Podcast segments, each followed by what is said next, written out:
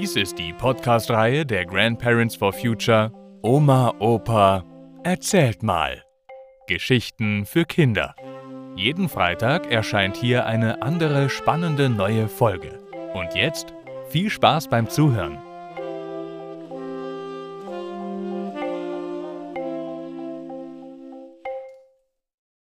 Lesen ist Macht. Teil 1 Wie jedes Kind war ich verrückt nach Geschichten. Aber keiner hatte Zeit, mir viel vorzulesen, deshalb habe ich mir mit fünf Jahren schon vor der Grundschule das Lesen beigebracht. Ich habe einfach alle verfügbaren Erwachsenen gelöchert, mir zu sagen, welcher geschriebene Buchstabe welchen Laut bedeutet. Zuerst mal las ich Bilderbücher, dann bald auch Märchen. Meine Eltern waren Künstler, genauer gesagt Maler, und wir wohnten immer in kleineren Städten oder gar Dörfern im schönen badischen Ländle. Wir zogen öfter mal um. Den Mitmenschen auf dem Land kamen Künstler damals verdächtig vor. Bei uns brannte oft bis spät nachts noch Licht, weil die Eltern noch malten. Außerdem hieß ich mit Nachnamen Althaus, meine Mutter Blanke und mein Stiefvater und meine Geschwister Binz. Sowas gehörte sich nicht. Und ich mochte nicht nur keine Perlonkleidchen, sondern auch nix anderes, was Mädchen trugen, und stromerte lieber in Lederhosen und den abgelegten Hemden meiner entfernten Cousins herum. Also das war alles zu viel für die besorgten Eltern anderer Mädchen.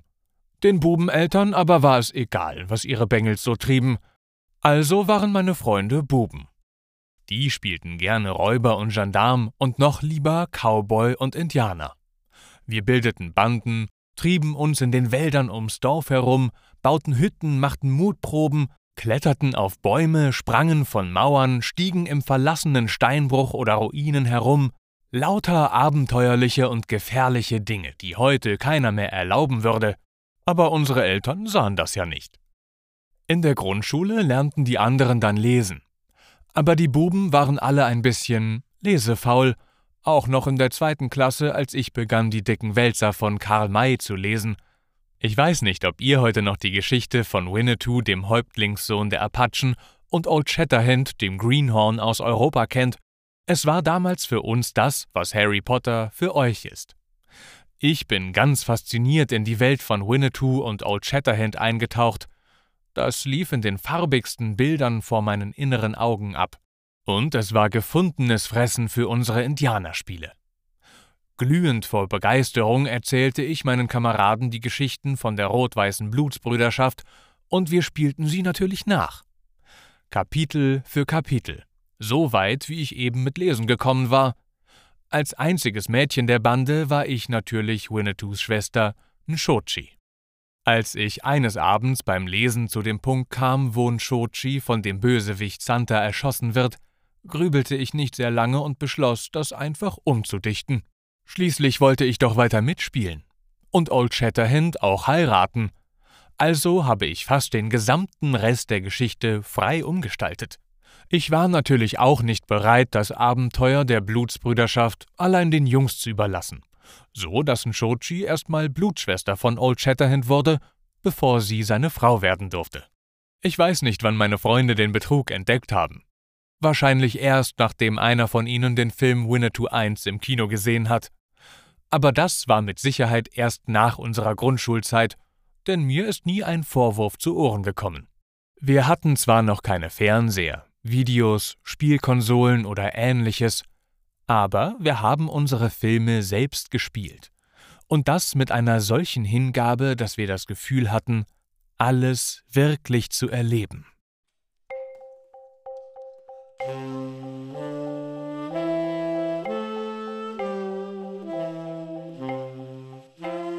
Wie meine Mutter mich zum Lesen brachte. Oder Lesen ist Macht.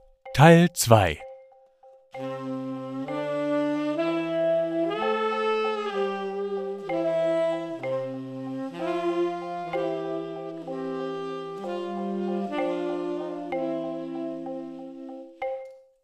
Ich musste irgendwann zur Schule. Für mich war das von Anfang an ein Muss.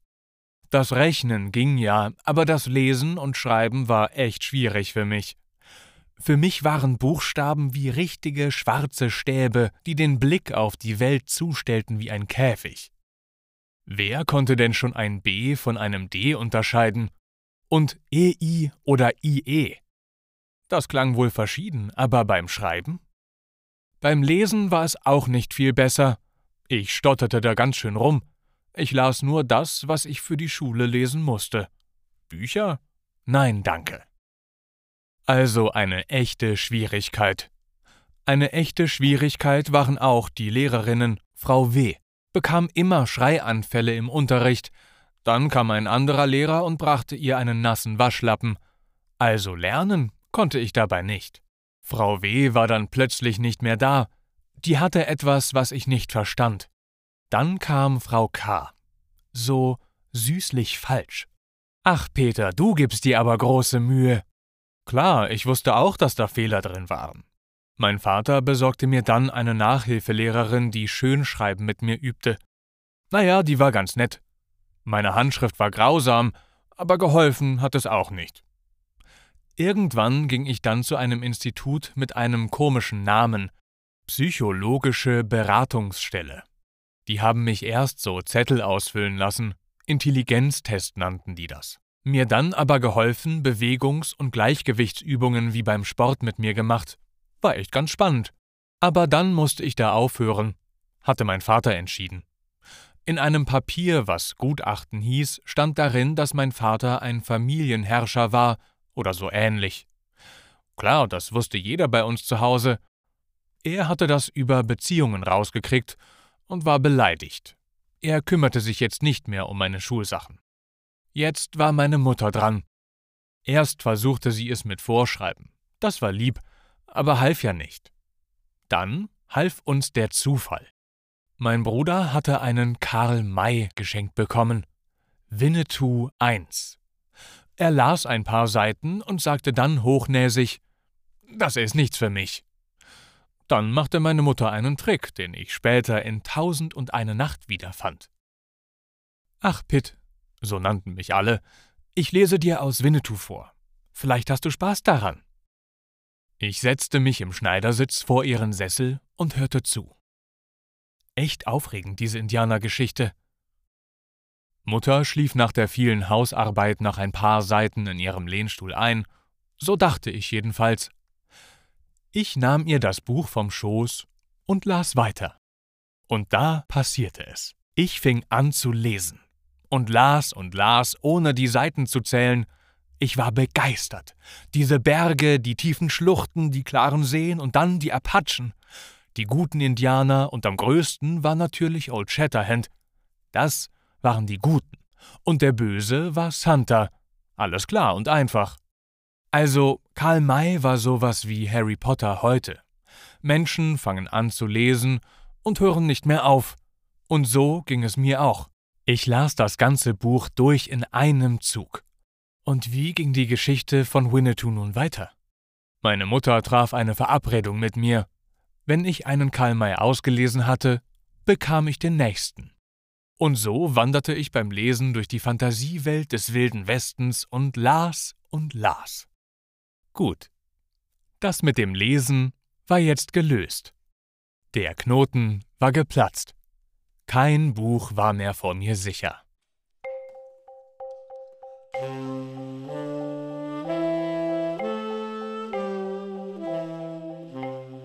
Das war Lesen ist Macht.